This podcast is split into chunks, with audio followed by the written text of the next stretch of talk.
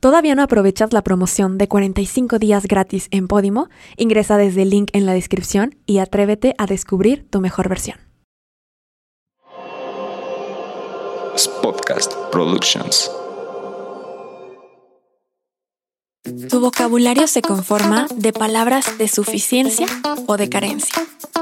Como ya he mencionado en este podcast, especialmente en el episodio 5 de la tercera temporada, que si no has escuchado te invito a hacerlo, tus palabras crean tu realidad.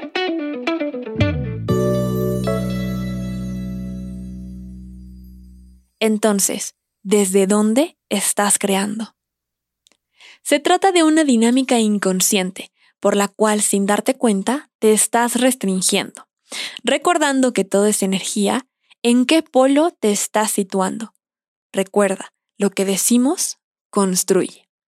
Y si nuestras palabras construyen, entonces, ¿cómo puedes manifestar, crear o construir algo que no está en tu vocabulario? No podemos hablar un idioma que desconocemos.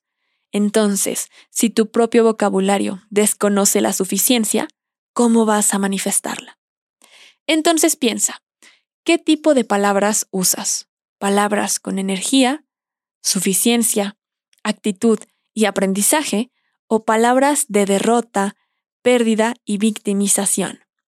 Piénsalo así. Si en este momento te pregunto, ¿cómo estás? ¿Qué responderías? Te lo pregunto, ¿cómo estás? Espero que no haya sido algo como, pues aquí la llevo, aquí andamos, pues ahí poco a poco, más o menos. Estas respuestas son de insuficiencia, de carencia. Aquí te van unos ejemplos para que pueda quedar esto más claro y sepas qué palabras evitar y cuáles usar. Estas son algunas palabras de carencia, las debes evitar. Por favor, elimínalas de tu vocabulario.